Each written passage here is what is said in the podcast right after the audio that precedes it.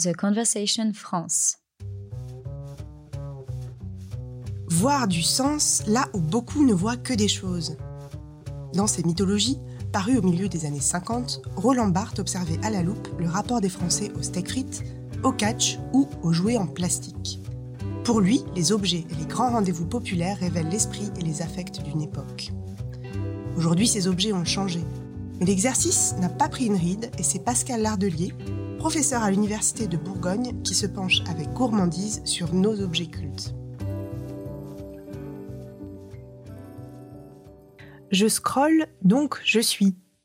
Telle pourrait être la devise des humains d'aujourd'hui, les yeux si souvent rivés sur l'écran de leur ordinateur ou de leur téléphone.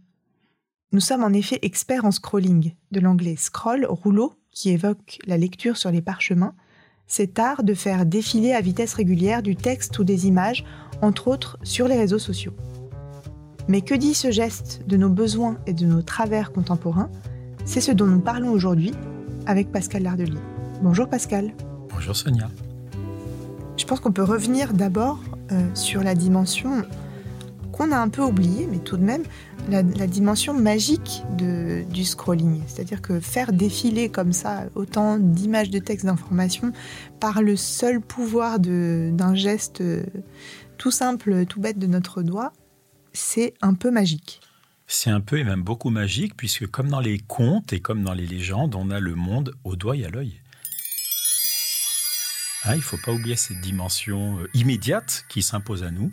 On, effleure un petit écran et des univers fantasmagoriques vont défiler du bas vers le haut. Hein. Et c'est vrai que comme Aladdin de, la belle légende, eh bien, qui touchait sa lampe magique et faisait apparaître euh, un génie, eh bien, on peut juste euh, avec le doigt, effectivement, en effleurant simplement cet écran, eh bien, faire défiler des nouvelles, des images, tout un ensemble de choses qui vont nous fasciner, nous horrifier, nous amuser. Et donc, effectivement, il y a une dimension littéralement magique dans le scrolling en première lecture. Et en fait, vous disiez tout à l'heure en ouverture, Sonia, que scroll, ça renvoie au rouleau, donc au parchemin. Et en fait, on se souvient que les parchemins du Moyen Âge se caractérisaient par une technique qu'on appelait le palimpseste. Et le palimpseste, qu'est-ce que c'était? C'était le fait que le parchemin peau d'animal était nécessairement rare et précieux, et quand on en avait utilisé un, on le recouvrait d'une matière, et puis on réécrivait par-dessus. Bien évidemment, quelques années ou quelques décennies plus tard, en grattant, on découvrait le texte originel. Et bien, toute chose égale par ailleurs, on pourrait considérer que le scrolling, c'est quelque chose qui s'apparente à un palimpseste. On va faire apparaître des choses qui sont en permanence dessous et qui en permanence vont remonter.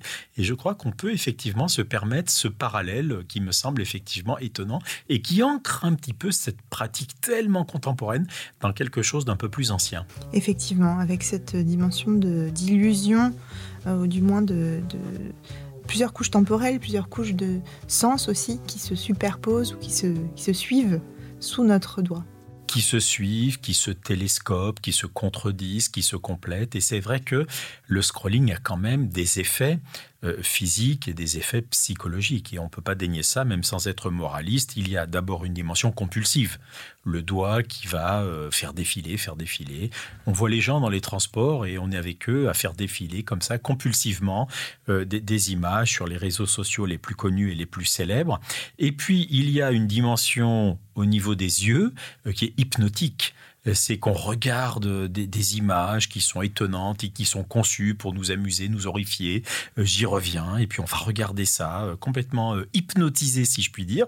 Et puis dans la tête, eh bien, il y a une dimension addictive, véritablement, hein, puisqu'on sait qu'il arrive à plein de gens de rater la station de métro, de se lever au dernier moment parce qu'ils sont complètement addicts à, cette pratique qui est incidente, pourrait-on penser. C'est quoi? C'est juste mon index qui touche un écran, mais qui a des incidences, et je le dis sans être moraliste, euh, psychologiques, et c'est euh, toute une euh, toute une culture qui désormais est tributaire de cette de cette addiction.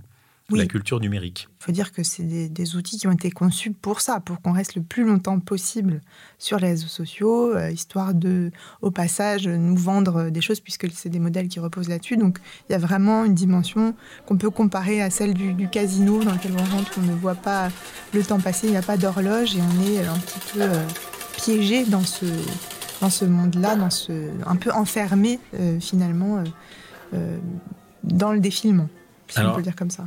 Les concepteurs sont effectivement d'une efficacité, euh, voire d'un machiavélisme absolu.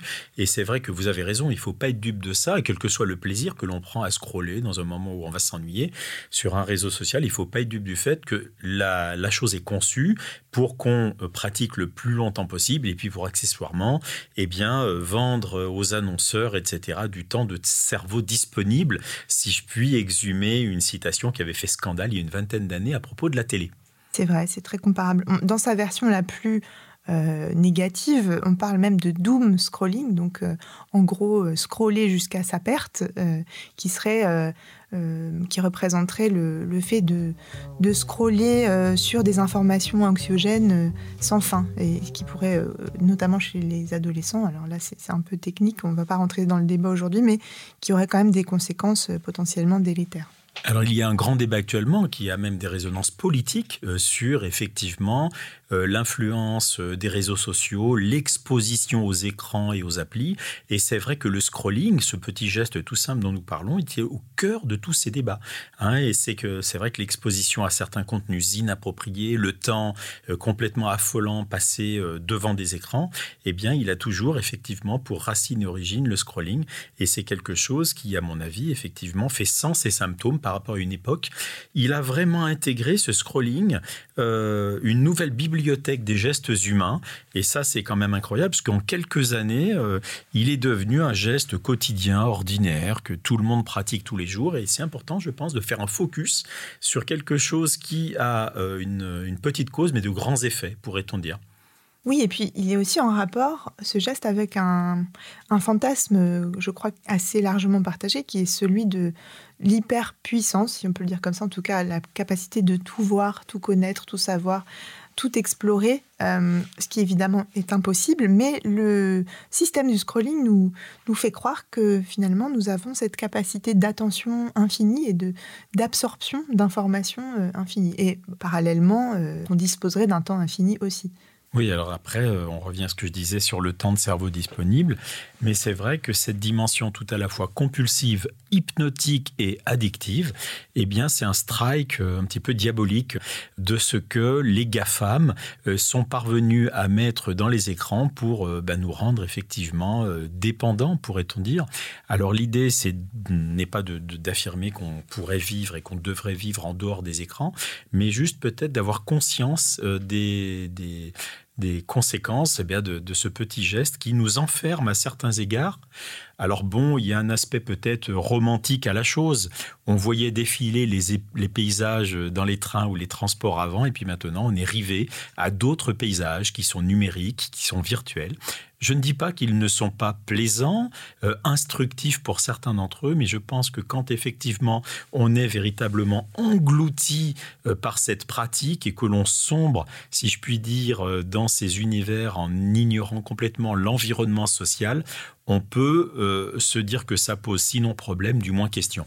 C'est vrai que ça pose question, mais il y a aussi une dimension presque rassurante dans le scrolling, puisque on vit une époque de compétition permanente, de, pression constante. Et au fond, euh, quand on scrolle, on a l'impression de faire quelque chose, quand bien même on ne ferait rien. Et euh, c'est aussi un outil de procrastination magnifique.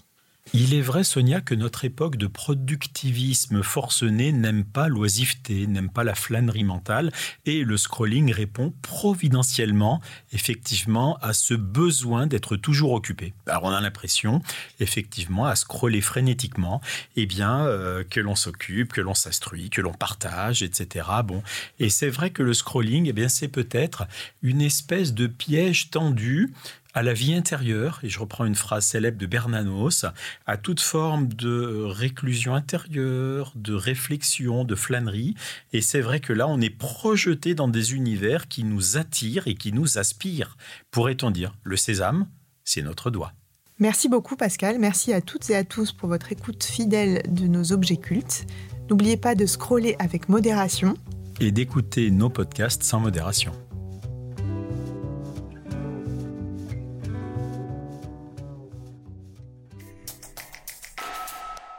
The Conversation France.